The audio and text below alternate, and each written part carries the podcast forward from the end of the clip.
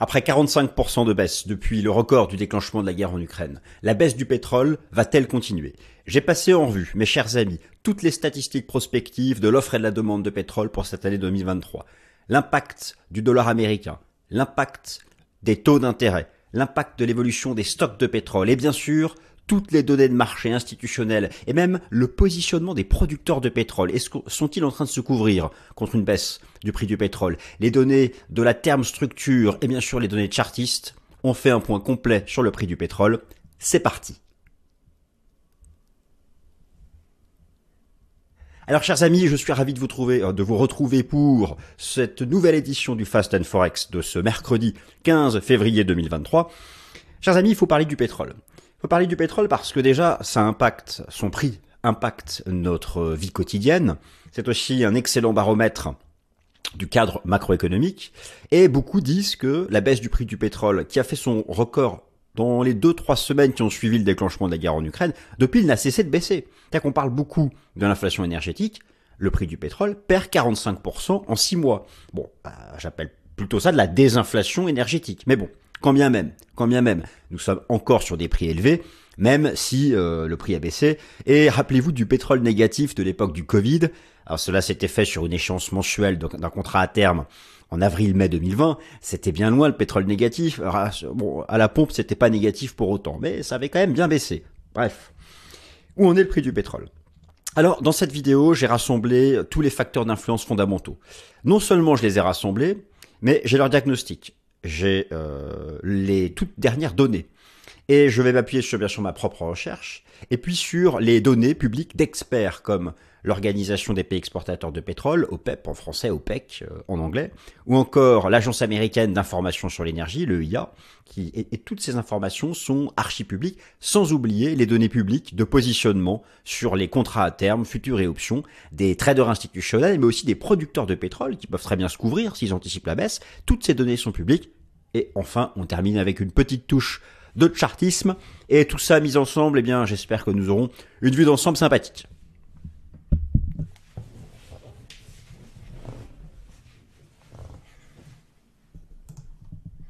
Le plan, de cette émission, prix du pétrole, la baisse va-t-il continuer? Eh bien, ce plan s'affiche sous vos yeux, tranquillement, sous la forme d'un rideau qui s'ouvre ou d'une pièce de théâtre. alors, la pièce de théâtre, j'exagère un peu, elle est sous vos yeux. On fait donc les données fondamentales de l'offre et de la demande, le niveau des stocks, le cycle des taux d'intérêt, le dollar. Ah oui, j'ai oublié aussi le scénario géopolitique anticipé, ça aussi j'ai bossé ça. Et enfin tous les outils d'analyse de marché. Facteur d'influence A, le rapport entre l'offre et la demande, et bien sûr tout ça est lié au cadre prospectif. C'est la base de la formation du prix du pétrole, l'évolution actuelle et anticipée du rapport entre la demande et l'offre de pétrole. Beaucoup d'informations vont s'afficher sous, vos yeux et on va en parler, mais, mais avant d'en parler. Beaucoup se disent, beaucoup s'étonnent. Moi, je me souviens lorsque la guerre en Ukraine a été déclenchée, c'était là que les fins du mondiste, euh, les collapsologues, les bon tous ceux qui font leur beurre sur l'effondrement, euh, visaient 300 dollars le baril de pétrole, voire 400, voire 500 dollars. Dès que j'ai vu ces analyses, comme d'habitude, je savais que c'était le point haut. Et ça encore était le point haut. C'est toujours pareil. Même quand il y a eu la bulle spéculative du pétrole en 2006-2007, euh, certains visaient 400. Voilà, c'était le point haut. Donc là, ça, a encore été le point haut. Bon, au-delà de critiquer les fins du mondiste, euh, parce que bon, parfois l'excès d'optimisme peut aussi être euh, un biais, psychologique. Non, c'est pas psychologique que je vais utiliser comme adjectif, mais je trouverai, ça me reviendra peut-être plus tard. Un biais cognitif. Alors, qu'est-ce qui s'est passé? Pourquoi? Pourquoi? À votre avis, le prix du pétrole a-t-il baissé de 45% depuis ses records du déclenchement de la guerre en Ukraine? Eh bien parce que la Russie a fait un nouveau record de production de pétrole. ce n'est pas que cette raison. Mais l'offre de pétrole n'a pas du tout été contrainte. Elle a fait un nouveau record. Maintenant, je vais vous montrer les statistiques euh, pour 2023. Et la demande de pétrole, elle, a eu tendance à ralentir. Alors, quelles sont les données pour 2023 Je me suis appuyé sur les données de l'organisation des pays exportateurs de pétrole. Alors, je vous montre ça, hein. ça se présente, c'est un rapport qui est édité chaque mois, qui est hyper complet avec toutes les statistiques, et pas uniquement pour les membres de l'OPEP. L'OPEP qui représente à peu près 30% de la production mondiale de pétrole, il y a là beaucoup plus euh, que... Euh, alors 30%, euh, mais l'OPEP, sa force, c'est qu'elle analyse tout le marché du pétrole mondial. Elle analyse la production chinoise, la production américaine, et qui ne font pas partie des pays membres de l'OPEP. Alors, regardons d'abord les données anticipées pour la demande de pétrole. La demande de pétrole,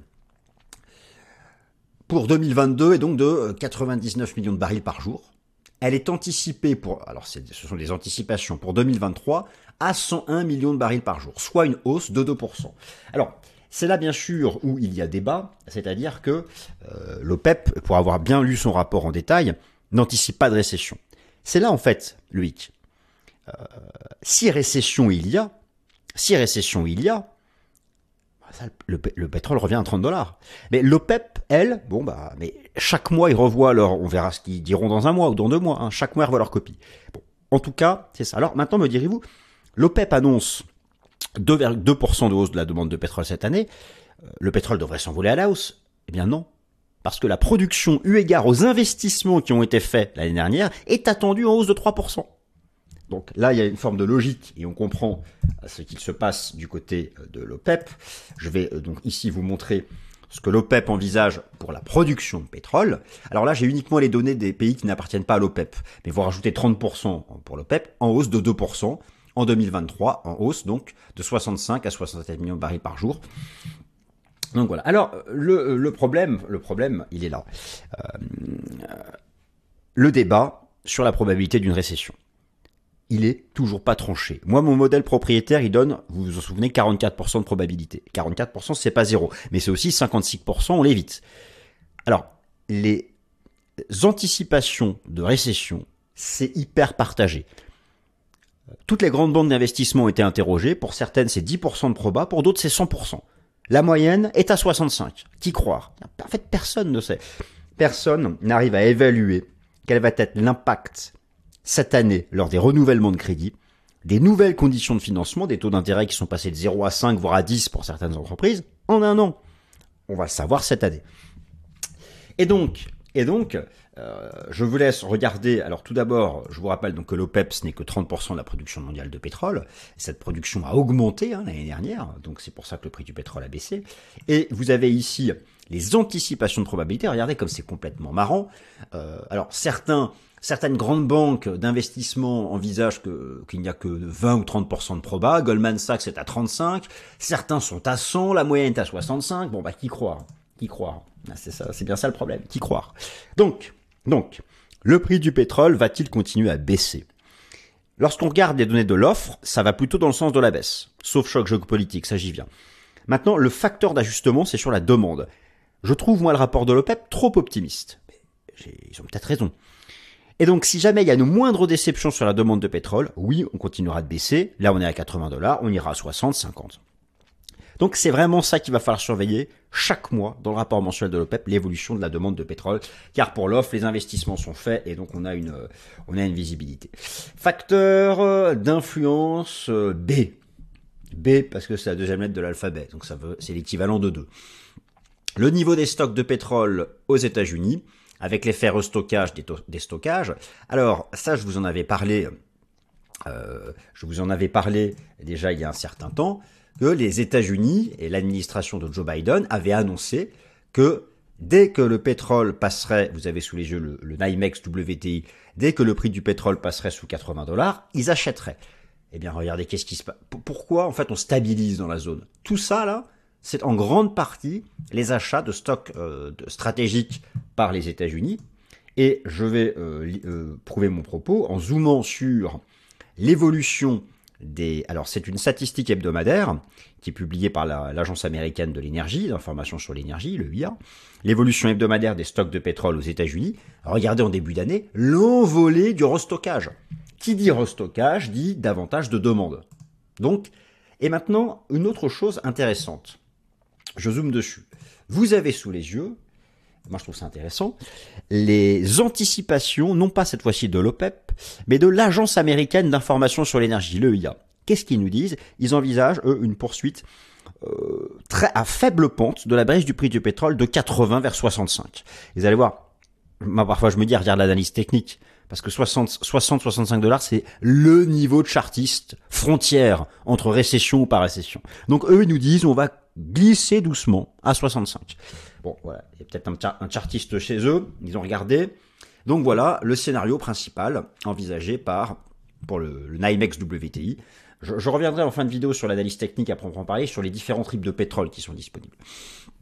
Donc ça, c'est une première chose. Alors attention, dès que les États-Unis auront fini euh, de restocker, là, parce que c'était pour leur réserve stratégique, il va y avoir du soutien en moins euh, entre 70 et 80 dollars. Hein. Donc ça, c'est quelque chose, et, j'ai l'impression qu'ils ont déjà commencé un peu à, temporiser lorsqu'on regarde les toutes dernières données hebdomadaires. Facteur d'influence numéro 3, où c'est les taux d'intérêt et la tendance du dollar américain. Alors là, il faut faire attention, il n'y a pas de corrélation euh, positive ou négative hyper marquée. Il y a une forme de logique qu'il faut comprendre. Tout d'abord, alors, tout d'abord, tout d'abord, la plupart des gros producteurs de pétrole sont payés en dollars US. Lorsque le dollar sur le marché d'échange face à un panier de devises, et je vous renvoie à ma vidéo de la semaine dernière sur le DXY, euh, justement parce qu'il a fortement baissé, mais un peu rebondi à court terme, qu'est-ce qu'il faut faire? C'est un autre sujet. Euh, ils sont payés en dollars. Si le dollar s'effondre, eux concrètement, ça leur fait moins, ça leur fait moins de, pouvoir d'achat en dollars. Et ils ont tendance à ce moment-là à vouloir limiter l'offre pour faire remonter le prix du pétrole. Quant au taux d'intérêt, ça dépend l'impact sur la demande de pétrole si les taux d'intérêt viennent à tellement euh, être euh, euh, importants et bloquer la capacité d'endettement des agents économiques, ça va finir par agir sur la consommation de pétrole.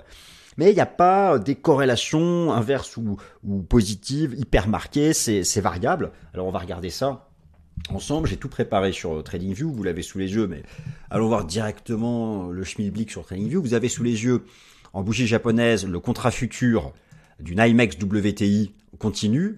Souvenez-vous, regardez la, mèche rouge là. Ça, c'était le pétrole à zéro sur le contrat. C'était à l'époque le contrat à terme d'avril 2020. Pétrole même négatif. Hein, je crois qu'il avait clôturé à moins 40 dollars. Bon, vous avez en blanc ici, en bleu clair ou très clair, les taux d'intérêt. J'ai choisi le rendement obligataire à deux ans des États-Unis et en vert le dollar US. Alors, bon, on prend le point haut du pétrole juste après le déclenchement de la guerre en Ukraine où il y a eu un super double top. Bon, alors, euh, on, peut éventuellement se dire que c'est la hausse des taux d'intérêt qui commence à contraindre l'économie et donc moins de consommation. Euh, mais en même temps, le dollar, était haussier. Maintenant, voilà, euh, on s'est stabilisé un peu sur le prix du pétrole ces derniers temps vers les 80 dollars. Alors, il y a, les, les, achats de stocks stratégiques par l'administration Biden, mais certains disent que c'est la baisse du dollar qui est venue freiner la baisse du pétrole. Certains disent ça, d'autres disent non. Voilà, ce sont des facteurs d'influence, les taux d'intérêt et le dollar US, mais en fait, il faut, simplement se dire que on en revient à la première partie, cela peut influencer via l'impact que ça a sur la demande de pétrole. Et pour moi, c'est vraiment là où réside l'incertitude cette année. L'offre, vous savez, ça repousse sur des investissements, sauf choc géopolitique, sauf guerre. Bon, voilà, voilà j'y viens après. Euh, D'accord, mais c'est la demande, on ne sait pas. Récession, soft landing, dépression économique, expansion économique, personne n'a tranché ce débat, parce qu'il va falloir attendre le déroulement de l'année pour voir l'impact sur les entreprises de l'augmentation du coût du crédit. Hein, tout simplement. Enfin, tout simplement, non, pas simplement. Donc, voilà. Facteur D, quatrième facteur d'influence, et puis justement, où en est-il? Le cadre géopolitique immédiat est bien sûr celui qui est anticipé. Alors là, il ne s'agit pas d'un facteur d'influence qui concerne la demande de pétrole. Ah, si, mais ça concerne essentiellement l'offre de pétrole. Alors vous vous souvenez toutes et tous, ici, de l'envolée du prix du pétrole au moment du, déclenchement de la guerre en Ukraine. Là, vous avez la barre verticale blanche en pointillé, c'était la semaine du 22 février. Dans un premier temps, envolée du prix du pétrole, et en fait, très vite, double top, et il est reparti à la baisse. Et vous avez de là à là les fameux 45% de baisse du prix du pétrole dont je viens de vous parler. Alors qu'est-ce qui s'était passé à l'époque? Lorsqu'il y a eu le déclenchement de la guerre en Ukraine, c'était euh, le narratif était de dire c'est fini le pétrole russe, c'est le deuxième exportateur mondial, euh, le pétrole sera introuvable, euh, ça va à 300 dollars. Bah, on n'est pas allé à 300 dollars.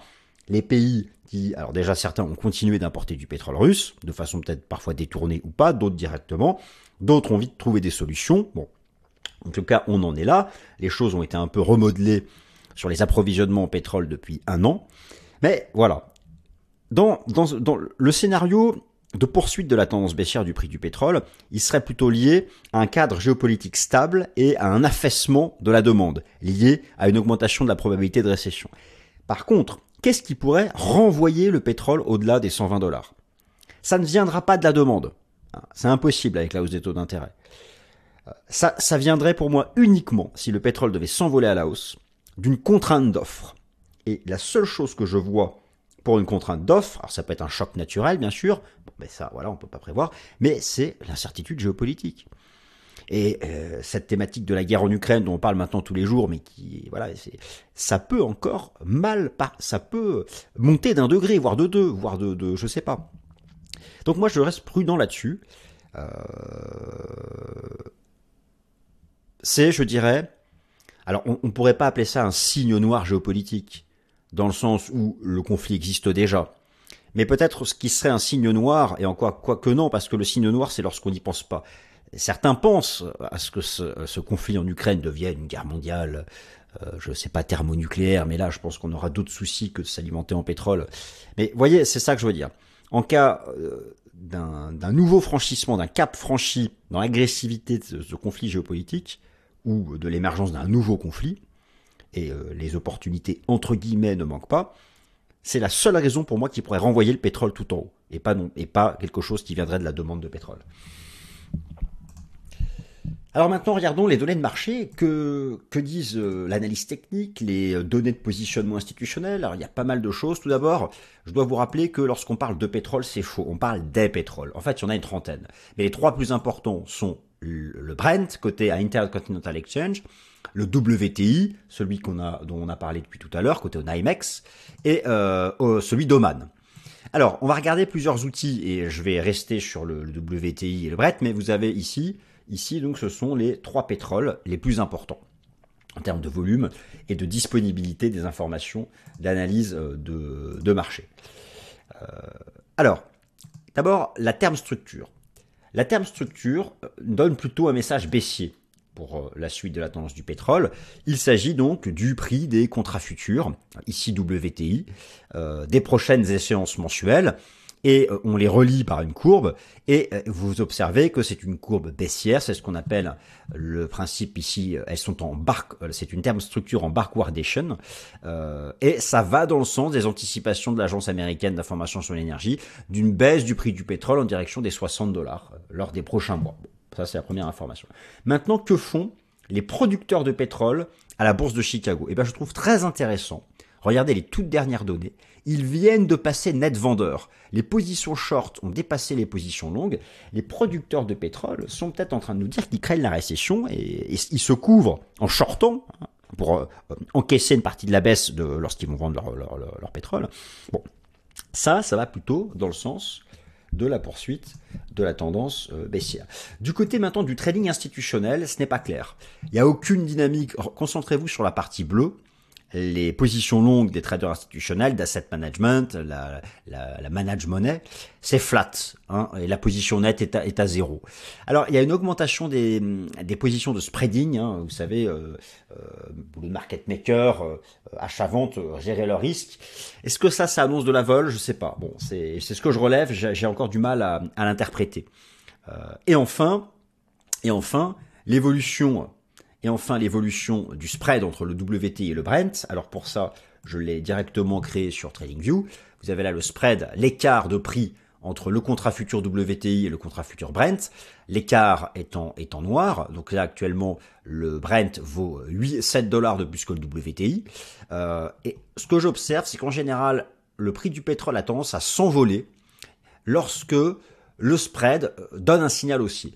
Pour le moment, il est dans son petit range et il n'en sort pas. Si on cassait ça sur le spread, why not? Donc là aussi, c'est plutôt des informations qui vont dans le sens de la poursuite de la consolidation.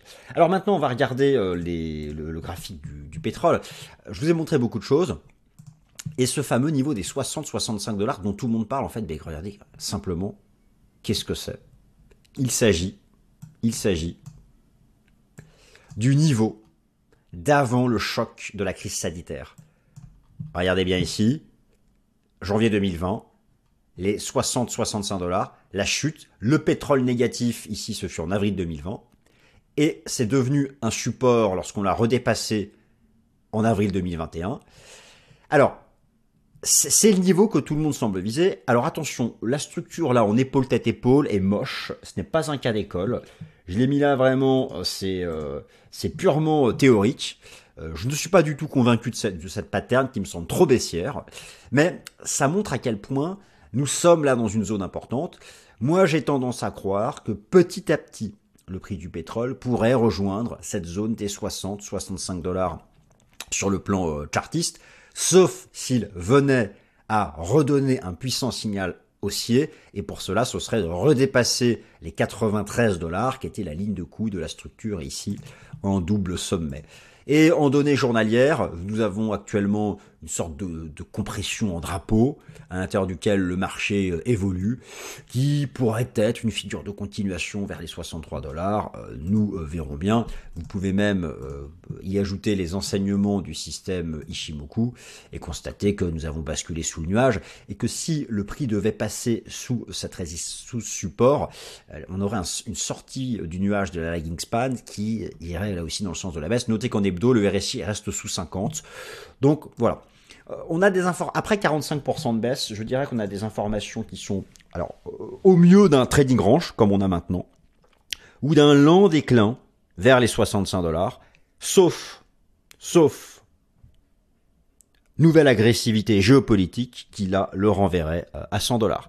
Voilà, mes chers amis, j'espère que cette vidéo vous a plu. Si c'est le cas, n'hésitez pas à vous abonner à partager. Et puis, passez une excellente semaine. Merci.